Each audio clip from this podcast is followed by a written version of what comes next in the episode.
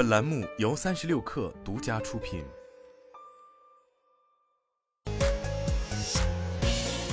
网络新商业领域全天最热消息，欢迎收听快讯不联播，我是金盛。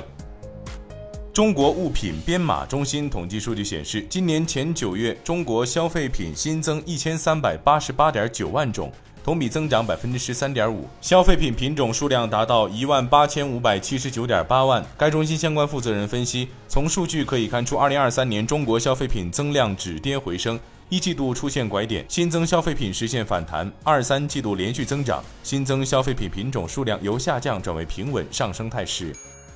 深圳的茅台经销商和多家线下茅台经销店表示，目前店内百分之五十三度五百毫升飞天茅台终端售价暂未调整。二零二三年的百分之五十三度五百毫升飞天茅台单瓶价格在两千八百元至两千九百五十元不等，预计后续会调价。据报道，业内人士透露，目前已听到存储原厂放话，明年存储报价将逐季调涨。此举也提醒下游客户加紧备货，以免采购成本愈来愈高。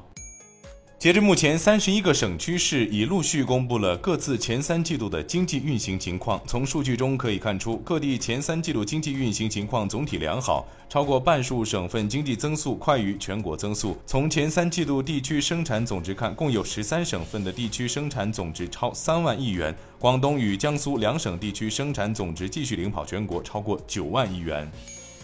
星链 Starlink 在 X 平台表示，星链高速互联网已在乔治亚州正式启用。美国联邦法院行政办公室公布的统计数据显示，在过去的十二个月中，美国申请破产企业数量增长了百分之三十。咨询公司 Cornerstone Research 分析师奥斯本表示，与去年相比，美国大型企业申请破产的数量已经翻了一番，尤其是零售、服务和制造业公司。雀巢公司周三表示，计划通过在全球裁员四百人等措施，每年节省五千万欧元成本。以上就是今天的全部内容，咱们明天见。